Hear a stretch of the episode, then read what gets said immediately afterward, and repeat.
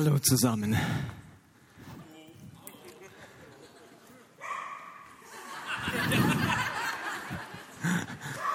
Das ist ein gutes Zeichen, wenn mich sogar die Tiere verstehen. Das macht mir Mut. Als ich letztes Mal hier war, habe ich euch eine Geschichte der Barmherzigkeit erzählt. Vielleicht erinnert ihr euch an die Geschichte der blutflüssigen Frau. Und heute dachte ich, erzähle ich euch eine andere Geschichte der Barmherzigkeit, weil man nicht genug von der Barmherzigkeit Gottes erzählen und reden kann.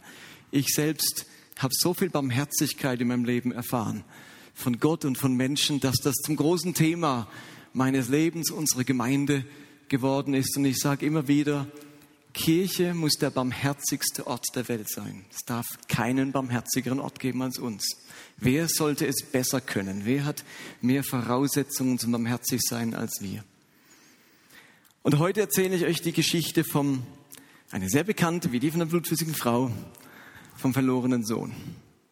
Und ich lese euch einfach mal vor und dann gehen wir auf diese Verse ein. Steht in Lukas Kapitel 15 ab Vers 11. Hat es geklappt mit dem PowerPoint? Oh, du bist fantastisch, super. Und Jesus erzählte ihnen aus ein, äh, auch folgendes Gleichnis. Ein Mann hatte zwei Söhne. Der jüngere Sohn sagte zu seinem Vater, ich möchte meinen Erbteil von deinem Besitz schon jetzt haben. Da erklärte der Vater sich bereit, seinen Besitz zwischen seinen Söhnen aufzuteilen. Einige Tage später packte der jüngere Sohn seine Sachen und ging auf Reisen in ein fernes Land, wo er sein ganzes Geld verprasste. Etwa um die Zeit, als ihm das Geld ausging, brach in jenem Land eine große Hungersnot aus und er hatte nicht genug zu essen. Da überredete er einen Bauern, ihm Arbeit zu geben und er durfte seine Schweine hüten. Der junge Mann war so hungrig, dass er die Schoten, die er an die Schweine verfütterte, am liebsten selbst gegessen hätte. Aber niemand gab ihm etwas. Schließlich überlegte er und sagte sich, daheim haben die, daheim haben die Tagelöhner mehr als genug zu essen und ich sterbe hier vor Hunger. Ich will zu meinem Vater nach Hause gehen und sagen, Vater, ich habe gesündigt gegen den Himmel und auch gegen dich. Und ich bin es nicht mehr wert, dein Sohn zu heißen. Bitte stell mich als einen deiner Tagelöhner ein. So kehrte zu seinem Vater nach Hause zurück. Er war noch weit entfernt, als sein Vater ihn kommen sah. Voller Liebe und Mitleid lief er seinem Sohn entgegen, schloss ihn in die Arme und küsste ihn. Sein Sohn sagte zu ihm, Vater, ich habe gesündigt gegen den Himmel und auch gegen dich und bin es nicht mehr wert, dein Sohn zu heißen. Aber sein Vater sagte zu den Dienern, schnell, bringt die besten Kleider im Haus und zieht sie ihm an, holt einen Ring für seinen Finger und Sandalen für seine Füße und schlachte das Kalb, das wir im Schlamm gemästet, im Schlamm, im Stall gemästet haben. Denn mein Sohn hier war tot und ist ins Leben zurückgekehrt. Er war verloren, aber nun ist er wieder gefunden. Und ein Freudenfest begann. Mal bis dahin den Teil von dem anderen Sohn, dem zurückgebliebenen Sohn, den lasse ich einmal weg. Lasst uns zunächst einmal klären, was war denn eigentlich der Anlass, dass Jesus diese Geschichte erzählt. Hat ja einen Grund. Er erzählt ihn nicht einfach so, sondern er antwortet mit dieser Geschichte auf einen Vorfall. Und den lesen wir in Vers 1. Da heißt es nämlich, Jesus war ständig umgeben von Zolleinnehmern und anderen Leuten, die als Sünder galten. Sie wollten ihn alle hören. Dieser Vers ist sehr aufschlussreich. Jesus war ständig umgeben von Zolleinnehmern und Sündern.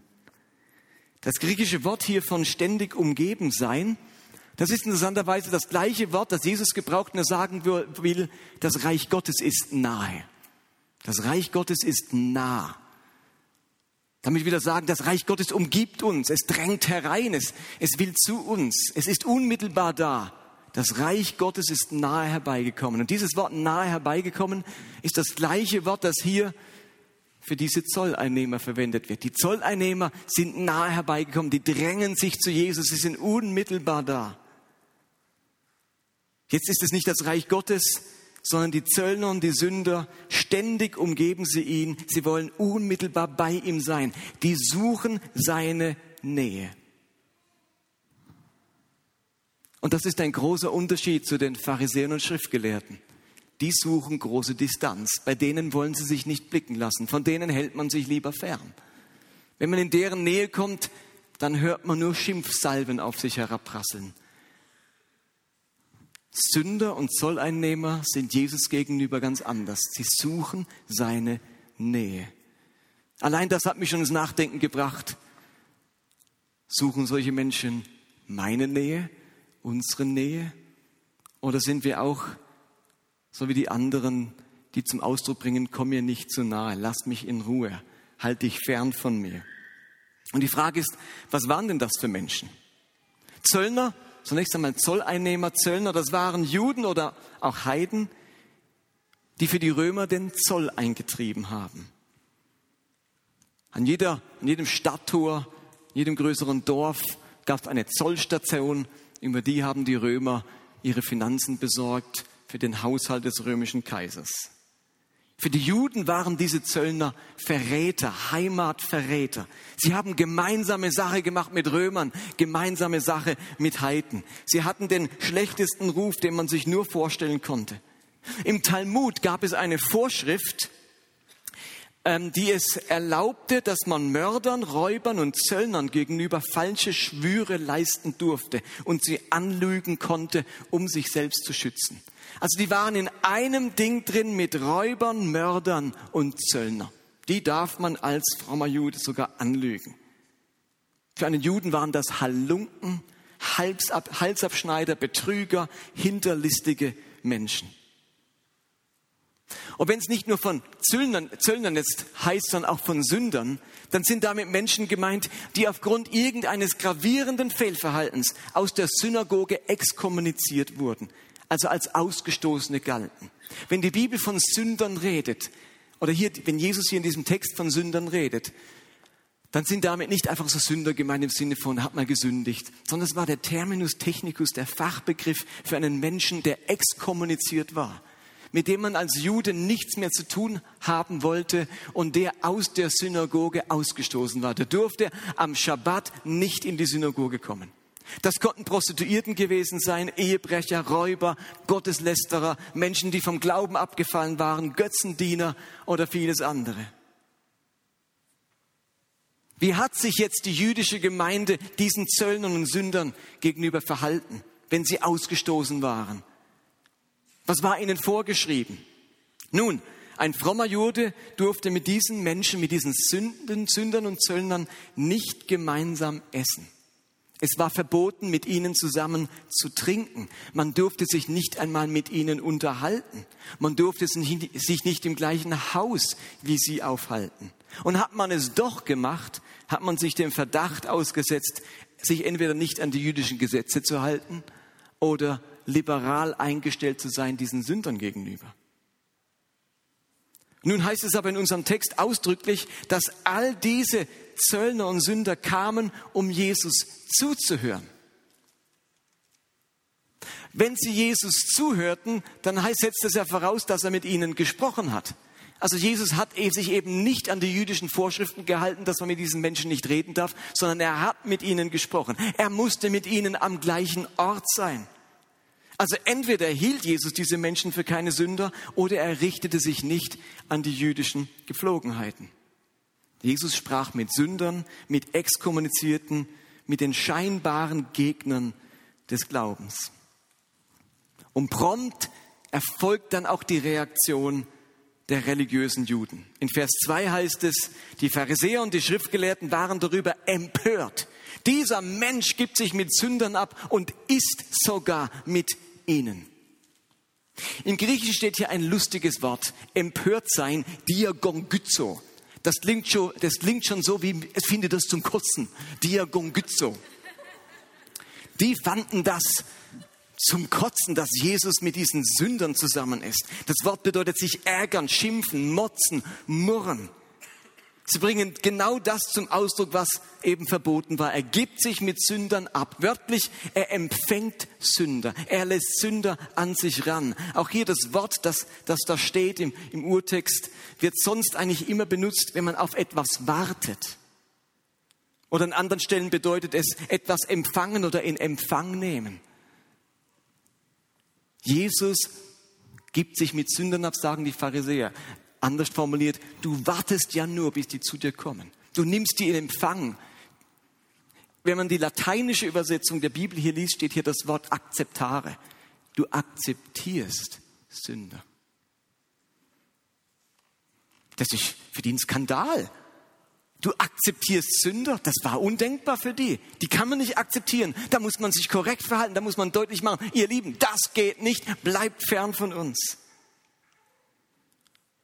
Anstatt sich also von diesen Menschen fernzuhalten, wie gefordert, wartet Jesus auf Sünder und empfängt sie bei sich und lässt sie nahe an sich heran. Sogar noch mehr, die Pharisäer sagen, du isst mit ihnen. Dieses spezielle Wort Essen an dieser Stelle kommt nur fünfmal in der Bibel vor und bedeutet jedes Mal mehr als einfach Essen. Es meint die spezielle Art von Essen, die Gemeinschaft mit sich bringt, das gemeinsame Mahl, die Tischgemeinschaft. Etwas ganz Persönliches, Intensives, dieses Essen. Für die Pharisäer und Schriftgelehrten ein Ding der Unmöglichkeit.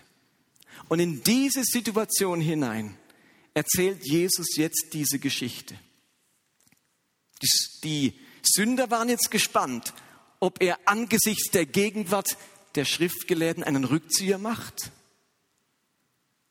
Und die Pharisäer waren gespannt, wie er sich aus dieser fatalen Situation herausreden würde. Und dann erzählt er eine Geschichte, die bildhaft zum Ausdruck bringen soll, wie Gott über Sünder denkt, wie seine Haltung dazu ist. Und mit dieser Geschichte hat er gleichzeitig den Sündern etwas beigebracht und den Pharisäern etwas beigebracht. Und jetzt gehen wir einfach Vers für Vers durch. Eine klassische Auslegungspredigt halte ich euch heute. Vers 12. Der jüngere Sohn sagte zu seinem Vater, ich möchte meinen Erbteil von deinem Besitz schon jetzt haben. Da erklärte der Vater sich bereit, seinen Besitz zwischen seinen Söhnen aufzuteilen. Vom jüdischen Erbrecht muss man Folgendes wissen. Wird im 5. Mose 21 beschrieben. Es wurde dort geregelt, dass der älteste Sohn zwei Drittel des Besitzes bekam und der zweite Sohn ein Drittel des Besitzes. Also, der Vater erklärt sich bereit, er stellt diesem Sohn ein Drittel seines Besitzes zur Verfügung. Gleichzeitig sagt das Alte Testament und die jüdischen, der Talmud und die jüdischen Gelehrten sehr deutlich, dass man seinen Söhnen nicht zu Lebzeiten das Erbe austeilen soll. Es heißt zum Beispiel im jüdischen Dokument, erst am Ende deines Lebens, in deiner letzten Stunde, verteile deinen Besitz an die Erben dass der Sohn das jetzt schon verlangt, dass er zu Lebzeiten, wo der Vater noch im Saft war, hingeht und sagt, gib mir mein Erbe, das war an Respektlosigkeit dem Vater gegenüber nicht zu überbieten. Das war wie, als, sein, als hätte sein Sohn zu ihm gesagt, ich wünschte, du wärst tot. Das war die Message, die der Sohn rüberbringt. Und der Vater erklärt sich bereit, er macht das. Und dann heißt es in Vers 13, einige Tage später packte der jüngere Sohn seine Sachen. Zusammenpacken im Griechischen meint nicht einfach einen Koffer packen, sondern alles zu Geld machen. Der Sohn wird ja nun, der Vater wird nicht zur Bank gegangen sein und sagt, du, ich habe da hier das Bargeld, sondern er hat einen Großteil seines, den, ein Drittel des Besitzes bekommen, der Landmaschinen, des Landes, der Ernte, der Felder. Und der Sohn macht jetzt alles zu Geld. Er verkauft es vielleicht an die Nachbarn oder an jemand aus dem Dorf, vielleicht sogar an den eigenen Vater, der es wieder vom Sohn zurückkauft. Und er macht alles zu Geld, er lässt sich ausbezahlen. Und das war mit großen Nachteilen für den väterlichen Betrieb verbunden. Könnt ihr euch ja vorstellen. Das war ein Verlust an Wert, an Besitz, an Geld. Der Vater sagte dann nicht, ach, geht alles weiter wie bisher. Der musste jetzt auch schauen, wie komme ich über die Runden mit einem Drittel weniger Besitz? Wie kriege, wie kompensiere ich das? War schwierig für die Familie. Dann heißt es, und ging auf Reisen der Sohn in ein fernes Land. In ein fernes Land. So typisch jüdisch. Für die war schon das Nachbarland das ferne Land. Also alles, was nicht jüdisch war, war fernes Land. Das Land der Heiden. Das Land der Ungläubigen, der Unbeschnittenen. Und nun ist allen klar, als Jesus das erwähnt, er ging auf Reisen in ein fernes Land, da wusste jeder Zuhörer, oh oh, Jetzt geht's los, jetzt geht's rund. Jetzt beginnt der Showdown. Das ist die Gefahr der Großstadt, des Auslandes, der anderen Religion, Und der Vater wird sich gefragt haben, wie wird es dem Glauben des Sohnes ergehen? Was wird aus dessen Glauben? All die Mühe der Erziehung, die vielen Stunden der Unterweisung in der Torah und die Gefahr, ihn vielleicht für immer zu verlieren. Gestern war er noch da. Und jetzt, er will ja nicht einfach nur die, die, sein, sein Besitz und macht dann sozusagen im Dorf nebendran seinen eigenen Betrieb auf. Er macht alles zu Geld und geht ins Ausland. Es wäre noch eines gewesen, wenn der Sohn sagt, Vater, ich bin ehrgeizig, gib mir meinen Besitz, ich will selber Bauer werden, ich habe ein paar Ideen, die will ich umsetzen. Das will er nicht, der macht's zu Geld und geht ins Ausland. Ich, wenn euer Kind euch sagen würde, zahl mir mein Erbe aus, ich will nach Las Vegas, dann wisst ihr alle, was die Stunde geschlagen hat, was in Las Vegas passiert. Aber der Vater übt keinen Druck aus. Er macht auch keine Vorwürfe. Er hätte zur damaligen Zeit den Gehorsam und die Unterordnung seines Sohnes verlangen können. Und dann heißt es, Sohn ging ins Ausland, wo er sein ganzes Geld verprasste. Ihr Lieben, verprassen, das klingt nicht nach Waisenhäuser unterstützen, Witwen versorgen und den Armen dienen. Sondern der Sohn kommt auf die schiefe Bahn. Er benimmt sich wie der schlimmste Heide. In Vers 30 später, in der Geschichte erfahren wir vom anderen Sohn, der sagt dort, Vater, er verschwendet, er hat sein Gut verschwendet mit Prostituierten. Also eben, der hat dort nicht irgendwie Mutter Teresa gespielt, sondern er hat sein Gut verprasst. In Sprüche 29 steht, ein Mann, der Weisheit liebt, erfreut seinen Vater. Aber wer mit Huren umgeht, richtet das Vermögen zugrunde. Genau dieser Vers ist eingetroffen im Leben dieses jungen Mannes. Und ihr könnt euch vorstellen, wenn der ältere Sohn das dann sagt, Vater, er hat dein Gut mit Prostituierten durchgebracht, dann ist er die Kunde vom jüngeren Sohn bereits zu Hause angekommen, sonst hätte der Ältere das ja nicht gewusst. Und in der damaligen Gesellschaft könnt ihr euch vorstellen, was es für den Vater und die für die Familie bedeutet hat, wenn solch eine Kunde über den Sohn nach Hause kommt. Da ist man dann blamiert, da steht man dann mit abgesägten Hosen da als Vater. Da sagen sich alle, ich mit deiner Erziehung, hätte ich mal ein bisschen mehr den Stock benutzen sollen bei der Erziehung, die Torah ihm mehr eintrichtern, das wirft kein gutes Licht auf deine Erziehung. Im Rat der Ältesten bist du nicht zu gebrauchen mit solch einem Sohn. Die Leute im Dorf, die reden eben schon. Und der Sohn, der schädigt den Betrieb, er schädigt das Ansehen der Familie, er ist ein Prasser, ein verdorbener Gigolo. Was ist mit seiner Erziehung, sondern werden alles umsonst, was der Vater ihm je gelehrt hat? Hat das Wort Gottes ihn so wenig geprägt? Ich als Vater würde in dem Punkt einfach mal unter Schock stehen. Tief getroffen.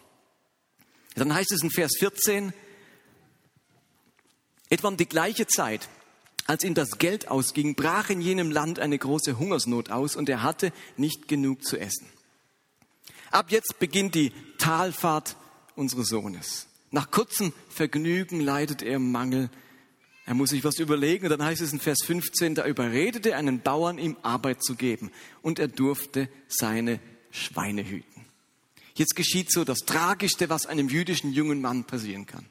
Zum einen gerät er in die Abhängigkeit eines Heiden. Für einen Juden undenkbar. Das hatten sie das letzte Mal in Ägypten. Dass man sich wieder freiwillig in Sklaverei, in Abhängigkeit, in Dienerschaft eines Heiden begibt. Das ist so, da stirbt alles Jüdische. Und woher wissen wir, dass es ein Heide ist und kein netter Jude in der Fremde, in der Diaspora? Er hütet Schweine. Das hätte natürlich kein Jude getan. Er muss also in einer heidnischen Umwelt, Arbeitswelt arbeiten und ist ständig gezwungen, jetzt seine Religion zu verleugnen. Er kann natürlich den Schabbat nicht mehr einhalten. Der Bauer wird ja kaum gesagt haben, klar, Tagelöhner, am Sabbat hast du frei. Das wird kaum passiert sein. Er hat auch kein koscheres Essen bekommen. Klar, die Küche kocht, kocht extra was für dich. Er muss sich mit unreinen Tieren abgeben. Man könnte sagen, lieber Bauer, könntest du mir zuliebe lieber Schafe züchten? Also das sind jetzt Schweine. Und er muss Schweine hüten. Im Talmud steht, verflucht sei der Mann, der Schweine züchtet. Dieser Sohn galt jetzt als Verfluchter, als Verleugner des Glaubens, einer, der die Torah mit Füßen tritt. Ab jetzt durfte seine Familie keinen Umgang mehr mit ihm pflegen. Ist euch das bewusst?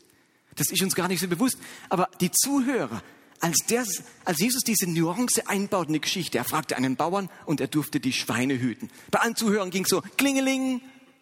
Jetzt dürfen sie nicht mehr mit ihm Umgang pflegen. Er gilt als Verfluchter. Jetzt sind die Brücken abgebrochen zur Vergangenheit und zu seiner Familie. In Vers 16 heißt es dann, der junge Mann war so hungrig, dass er die Schoten, die er an die Schweine verfütterte, am liebsten selbst gegessen hätte. Aber niemand gab sie ihm. Auch hier hat sofort geklingelt bei den Zuhörern. Diese, für uns ist das alles so, wir checken das gar nicht erstmal, aber ein jüdischer Zuhörer wusste sofort, um was es jetzt geht. Aha, Schoten. War jedem klar, jetzt kommt die Wendung der Geschichte. Die Schoten, das sind die Schoten des Johannesbrotbaumes. Und mit denen hätte er sich gern den Magen vollgeschlagen. Sie waren ungetrocknet für den Menschen fast ungenießbar. Außerdem hat sie ihm niemand gegeben. Und wiederum ein jüdisches Sprichwort zur damaligen Zeit sagt, und das wussten eben die Leute, wenn die Israeliten Johannesbrot nötig haben, dann tun sie Buße. Das wussten alle Juden zur damaligen Zeit. Und jetzt sagt Jesus, der wollte Johannesbrot. Und jeder Jude wusste, wenn das einer braucht, dann tut er Buße. Jetzt kommt die Wendung in der Geschichte. Und er macht wie deutlich Jesus in dieser Geschichte, der Sohn ist jetzt am Tiefpunkt, in der Talsohle angekommen. Tiefer geht's nicht mehr. Das ist so, wenn er alles aufzählen wollte, was im Leben schiefgehen kann, wenn er ganz unten landet, dann muss man gar nicht viel ausschmücken, dann muss man nur sagen, er wollte Johannesbrot essen. Dann war jedem klar, jetzt ist er am Ende. Tiefer geht's nicht mehr. Und dann heißt es Vers 17, schließlich überlegte er und sagte sich, daheim haben die Tagelöhner mehr als genug zu essen und ich sterbe hier vor Hunger. Ich will zu meinem Vater nach Hause gehen und sagen, Vater, ich habe gesündigt gegen den Himmel und auch gegen dich und ich bin es nicht mehr wert, dein Sohn zu heißen. Bitte stell mich als deinen Tagelöhner ein. Hier geschieht das Großartige. Der Sohn erkennt seine Schuld, sein Versagen in seinem Herzen tut er echte Buße. Er sieht, was er alles angerichtet hat. Er erkennt die Güte und das Erbarmen seines Vaters, das er vorher gar nicht sehen konnte. Und es tut ihm echt leid. Das ist der entscheidende Wendepunkt in unserer Geschichte. Was ihn zu dieser Umkehr bewegt, ist aber nicht sein eigenes gutes Herz, sondern an was denkt er, das ihn zur Umkehr bringt? an die Güte seines Vaters. Es ist die Güte des Vaters, die ihn zur Umkehr bewegt. Und dann heißt es in Vers 20, so kehrte er zu seinem Vater nach Hause zurück. Er war noch weit entfernt, als sein Vater ihn kommen sah. Das finde ich so einer der schönsten Verse in dem Abschnitt. Er war noch weit entfernt, als sein Vater ihn kommen sah. Was heißt denn das? Wenn ich jemanden sehe, der noch weit entfernt ist, dann heißt das, dass sein Vater auf ihn gewartet hat, immer wieder Ausschau nach seinem Sohn gehalten hat. Er versucht nicht, seinen Sohn zu vergessen. Wenn die Leute ihn gefragt haben, wie geht's seinem Sohn, hat er nicht geantwortet, mein Sohn, vielleicht für mich tot. Er sieht ihn von ferne. Er schaut aus dem Fenster. Er steht am Tor. Er steht in der Tür. Er schaut um die Straßenecke immer und immer wieder. Nur so konnte er sehen, dass sein Sohn weit entfernt ihm entgegenkommt. Der Vater sehnt sich nach der Rückkehr seines Sohnes herbei. Und da hat er ja noch nicht gewusst, ob sein Sohn reumütig oder eigensinnig, vielleicht um noch mehr Geld bettelnd, wieder nach Hause kommt. Das hat er in dem Moment nicht gewusst. Aber wir spüren, wie Jesus das beschreibt, als er noch ferne war. Da checkt jeder, dieser Vater sehnt sich nach dem Sohn. Wie, wie kommt er drauf? Das, ich würde, und wenn er vor mir steht, würde ich mich umdrehen und wollten nicht anschauen. Das wäre das normale Verhalten gewesen. Und dieser Vater sieht ihn von ferne. Da guckt einer immer wieder, wenn er nur nach Hause käme. Und jetzt dürft ihr langsam an euch denken und euren Vater und spüren, wie dieser Vater sich sehnt nach uns, ganz egal, wo wir im Leben gerade stehen. Und dann heißt es, voller Liebe und Mitleid lief er seinem Sohn entgegen, schloss ihn in die Arme und küsste ihn.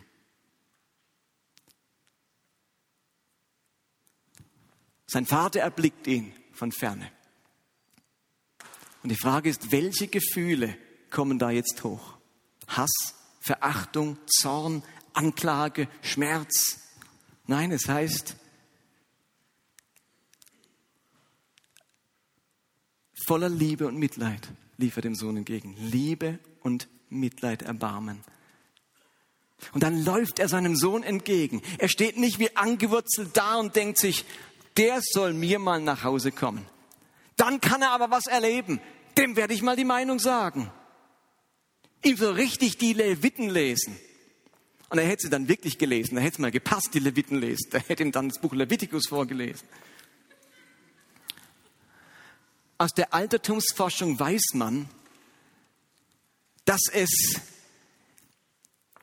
dass das Laufen oder Rennen für einen betagten Orientalen ganz ungewöhnlich war und unter seiner Würde, selbst dann, wenn er es noch so eilig hatte. Ein betagter Orientale ist nicht gerannt. Und wenn er es noch so eilig hatte. Und auch das wusste jeder, der die Geschichte hörte. Und jetzt sagt dieser Jesus, dieser Vater, der betagte Orientale, rannte ihm entgegen. Also ihr merkt, wie Jesus eine Spannung erzeugt, wie der deutlich macht, es läuft alles anders, wie ihr es euch gewohnt seid. Der rennt seinem Sohn entgegen, um möglichst schnell bei seinem Sohn zu sein. Und er rennt ihm nicht entgegen mit der Peitsche in der Hand. Wart nur, bis ich komme. Sondern es heißt voller Mitleid und Erbarmen. Und dann heißt es, er fällt ihm um den Hals. Was verhindert er damit? Und ist schon mal überlegt, warum fällt er ihm gleich um den Hals? Er verhindert damit etwas, nämlich, dass sein Sohn vor ihm auf die Knie fällt, um sich zu demütigen. Er nimmt ihn erstmal in den Arm. Er bleibt aufrecht stehen. Und dann heißt es, er küsst ihn. Der Kuss ist Ausdruck der Zärtlichkeit und der Freude des Vaters. Ein Sklave zur damaligen Zeit musste die, musste die Füße seines Herrn küssen. Selbst der Kuss auf die Hand war noch Zeichen der Untergebenheit. Nur Gleichstehende durften sich auf die Wange küssen. Und dieser Vater küsst seinen Sohn auf die Wange. Er streckt ihm nicht die Hand hin wie die Könige und Kaiser oder den Fuß. Er nimmt ihn in den Arm, küsst ihn auf die Wange und der Sohn weiß gar nicht, wie ihm geschieht. Er erlebt nur symbolisch. Für den war das sofort klar, was das heißt. Der Vater lässt mich nicht auf die Knie fallen und er küsst mich auf die Wange. Ich, unausgesprochen hat das wie sofort Wert hergestellt.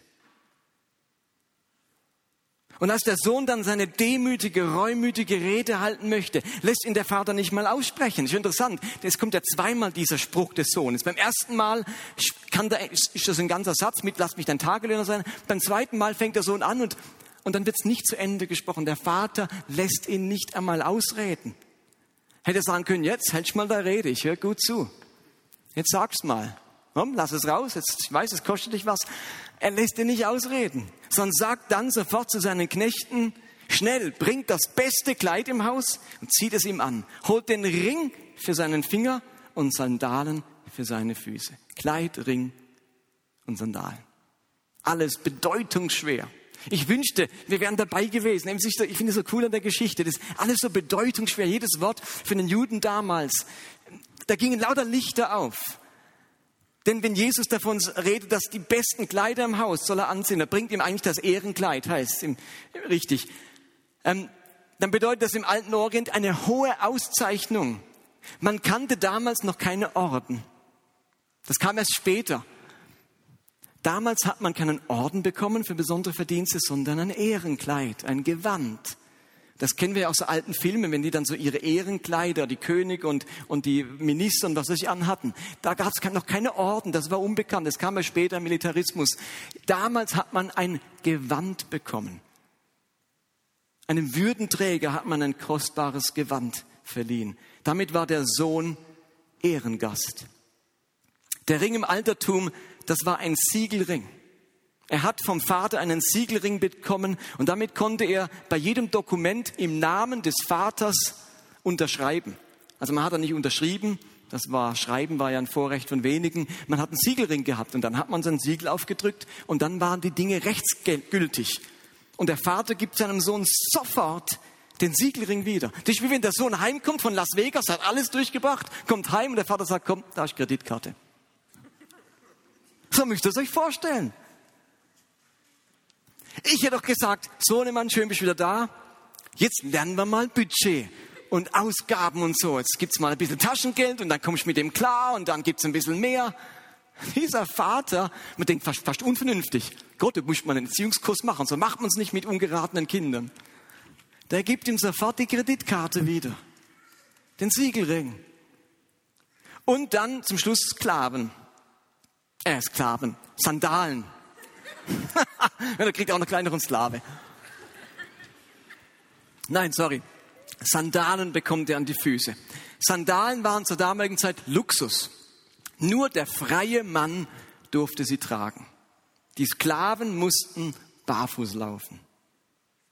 Und durch alle drei Dinge zeigt der Vater dem Sohn sofort wieder, dass er in seine gesamten Sohnesrechte eingesetzt wurde. Er macht damit öffentlich sichtbar, für alle sichtbar, dass er ihm vergeben hatte und seine Sohnschaft wiederhergestellt wurde. Es wurde dem Sohn auch keine Bewährungsfrist auferlegt, in der er den Ernst seiner Reue hätte beweisen sollen. Der Vater vertraut seinem Sohn. Es ist eine Geschichte von Vertrauen und von Erbarmen. Und dann heißt es in Vers 23, und schlachtet das Lamm, äh, das Kalb, das wir im Stall, nicht im Schlamm, gemästet haben. Denn mein Sohn hier war tot und ist ins Leben zurückgekehrt. Und ein Freudenfest begann, man hörte Musik und Tanz im Haus. Ihr Lieben, Gott identifiziert sich gerne mit einem Vater, wo Tanz und Musik im Haus ist. Einfach, dass das mal gesagt ist, da bei Gott ist Tanz und Musik im Haus. Das muss man sich einfach merken. Ihr Lieben, all das genügt dem Vater nicht. Er veranstaltet ein Freudenfest, sie feiern eine Party. Die Hauskapelle macht Musik, die Männer klatschen in die Hände, singen und tanzen. Hier ist nichts spürbar von gedrückter Stimmung. Hier riecht's nicht nach Asche auf dem Haupt, sondern höchstens nach aufgewirbeltem Staub unter den Füßen. Und ihr Lieben, ich will damit nicht sagen, dass Buße unwichtig ist. Ganz im Gegenteil. Aber wenn ich aus ganzem Herzen Buße getan habe, dann ist für Gott die Sache in Ordnung dann ist die Sache vergessen. Dann ist es höchste Zeit, sich an Gott zu freuen und sich nicht länger vor ihm zu schämen. Zur Zeit von Nehemia hat das Volk das, die Torah wieder entdeckt, die war verschüttet. Und dann kommt der Priester Esra und liest aus der Torah vor. Das Volk ist entsetzt. Sie stellen fest, dass sie das alles nicht gehalten haben und haben größte Angst, dass Gott sie straft und seinen Zorn über sie ausgießt. Sie entdecken sich als Sünder und es ist ein großes Weinen im Volk. Und Nehemia nimmt damals, hat damals wahrgenommen, das ist eine echte Buße. Dem Volk tut's wirklich leid. Und dann sagt Nehemia diesen berühmten Satz. In diesem Kontext sagt Nehemia den berühmten Satz, Nehemia 8, Vers 10. Geht nach Hause, esst fette Speisen, trinkt gute Getränke. Denn die Freude am Herrn ist eure Stärke. Schluss mit Heulen. Am Abend ist das Weinen, aber am Morgen ist Freude. Uns geht es doch oft so, dass wir uns tagelang, wenn wir gesündigt haben, nicht mehr in die Nähe Gottes trauen. Nicht mehr zu trauen, zu beten und fühlen uns innerlich hundsmiserabel. Wir denken, wir könnten in der Gemeinde nicht mehr mitarbeiten. Gott will uns nicht mehr gebrauchen. Wir trauen uns mehrere Sonntage nicht mehr in den Gottesdienst mit der Hoffnung, dass irgendwie Gras über unser schlechtes Gewissen und auch über Gottes Erinnerung wächst. Aber ihr Lieben, bei Buße kommt es auf das Herz an, nicht auf die äußerlichen Gebärden oder die Zeitdauer. Der Mensch sieht, was vor Augen ist, aber Gott sieht das Herz an. Ich finde, die Geschichte macht deutlich, Buße darf nicht leichtfertig sein, aber schnell fertig. Buße darf nicht leichtfertig sein, aber schnellfertig. Wir denken oft, wenn man als schlimmer Sünder gelebt hat und sich zum ersten Mal bekehrt und zu Gott findet, dann reagiert Gott so liebevoll wie in dieser Geschichte. Dann ist Freude im Himmel. Aber wenn ich jetzt zum 500. Mal komme und Gott um Verzeihung bitte, dann sieht der Empfang ganz anders aus. Da steht Gott nicht mehr an die Tür. Da hat er langsam die Schnauze voll von mir. Geht's uns nicht manchmal so?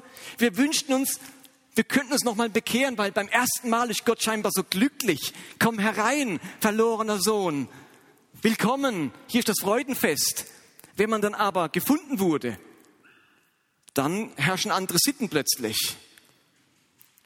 Geht's uns nicht manchmal so? Wenn ich dann schon ein paar Jahre gläubig bin und sündige wieder und mir passiert wieder was, und sind wir doch realistisch, bis zum Ende unseres Lebens werden wir noch ziemlich dicke Sünden tun. Wir sind dran, wir arbeiten daran und dann passiert es uns wieder, dass wir neidisch waren, dass wir jemanden zusammengeschissen haben, dass wir irgendetwas falsch gemacht haben. Und dann denkt man sich, ja damals, als ich mich bekehrt habe, da ist Gott mir entgegengerannt. Jetzt hat er langsam die Nase voll. Ihr Lieben, das ist grundverkehrt. Hört gut. Gottes Geduld verbraucht sich nicht. Gottes Geduld verbraucht sich nicht. Ganz anders wie deine Geduld. Meine Geduld verbraucht sich ziemlich rasch. Gottes Geduld verbraucht sich nicht. Gottes Liebe wird nicht alt. Sein Erbarmen läuft nicht aus, weil Gott die Quelle der Liebe und der Geduld und des Erbarmens ist. Die Quelle, versteht ihr? Gott steht an erster Stelle, nicht irgendwo bei ihm kommt irgendwo von, von irgendwo Erbarmen an und jetzt der Nachschub fehlt, ich habe jetzt keins mehr. Er ist die Quelle der Geduld, die Quelle der Liebe und die Quelle des Erbarmens. Ich möchte euch noch auf eine wichtige Tatsache hinweisen. Der Vater in unserer Geschichte, der hätte das Recht gehabt, auch ganz anders zu reagieren. Das Alte Testament, das gab den Juden Vorschriften, wie sie mit ungehorsamen und prassenden Söhnen umgehen sollten. So heißt es in 5. Mose 18, äh, Entschuldigung, 5. Mose 21, Abvers 18. Gesetzt den Fall, jemand hat einen Sohn, der so widerspenstig und ungehorsam ist, dass er trotz aller Strafen und Mahnungen weder auf seinen Vater noch auf seine Mutter hört, dann sollen ihn seine Eltern gemeinsam zum Versammlungsplatz am Tor bringen, ihn den Ältesten der Stadt vorführen und zu ihnen sagen, unser Sohn hier ist widerspenstig und will uns nicht gehorchen. Wir können sagen, was wir wollen, er ist ein Prasser und Säufer. Beschreibt unseren Sohn hier. Hm? dann sollen alle Männer der Stadt ihn durch Steinigung hinrichten. Ihr müsst das Böse aus eurer Mitte entfernen. Alle in Israel sollen davon erfahren, damit sie sich fürchten. Auch das wusste jeder Jude, der dazuhörte. Was macht man mit einem Prasser? Hinrichten. Sowas können wir nicht dulden im Volk. Das verdirbt unsere Moral. Das verdirbt uns die Mannschaft. Der Vater hätte das Recht gehabt, die Schuld seines Sohnes vor die Ältesten zu bringen und seinen Sohn steinigen zu lassen. Aber wisst ihr, warum Gott uns gegenüber so liebevoll und barmherzig reagieren kann, wie Gott in unserer Geschichte? Wisst ihr, warum Gott an seinen widerspänstigen Kindern nicht so handelt, wie in 5. Mose beschrieben? Weil es bereits einen Sohn gab, dessen Fall vor die Ältesten kam und der für uns alle die Hinrichtung erlitten hat. Es gab so einen Sohn dessen Fall vor die Ältesten kam. Und euch ist klar, ich spreche von Jesus, Gottes Sohn, der sich angesichts unseres Ungehorsams und unserer Schuld vor uns stellt und sagte, Vater, ich nehme all ihre Schuld auf mich, ich will mich hinreichen lassen, damit es ihnen erspart bleibt.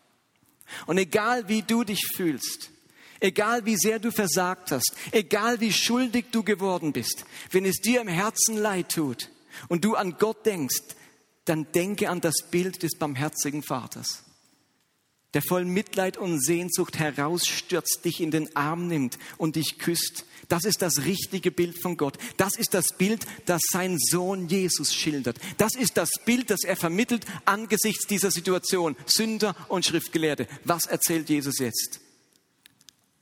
Und wisst ihr, was bei ganz vielen Christen passiert? Sie kommen nach Hause, sie sehnen sich nach dem Vater, sie begrüßen den Vater und den Rest ihres Christseins bleiben sie im Tagelöhnerhäuschen. Der Sohn sagte ja, lass mich den Rest meines Lebens Tagelöhner sein. Das lässt der Vater ihn gar nicht sagen. Bei ganz vielen von uns klingt dieser Satz immer noch in unserem Herzen. Ich bin wieder bei Gott, ich bin wieder zu Hause, aber nicht ganz dran, nicht in seinem Haus, nicht direkt in seiner Nähe.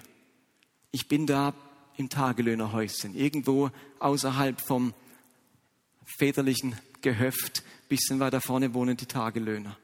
Und den Rest unseres Lebens halten wir dort auf, uns dort auf. Und es liegt nicht am Vater. Der Vater sagt nicht, da hinten ist jetzt dein Platz, da wohnst jetzt in Zukunft. Der Vater will dich, egal ob du zum x-ten Mal verloren bist und gefunden bist, gesündigt hast und wieder zurückkommst, der will dich bei sich. Gott ist nicht der Gott der Distanz, der sagt, ich halte dich ferne. So hat Jesus nicht mit den Sündern gemacht und so macht es nicht dieser Vater in dieser Geschichte. Bleib nicht im Tagelöhnerhäuschen den Rest deines Lebens. Innerlich auf Distanz, nie mehr richtig durchgedrungen, dich nie mehr trauend Gas zu geben im Reich Gottes, dich brauchen zu lassen, wieder zu träumen von dir im Reich Gottes, von deiner Berufung, von deinen Gaben, die Gott einsetzen will.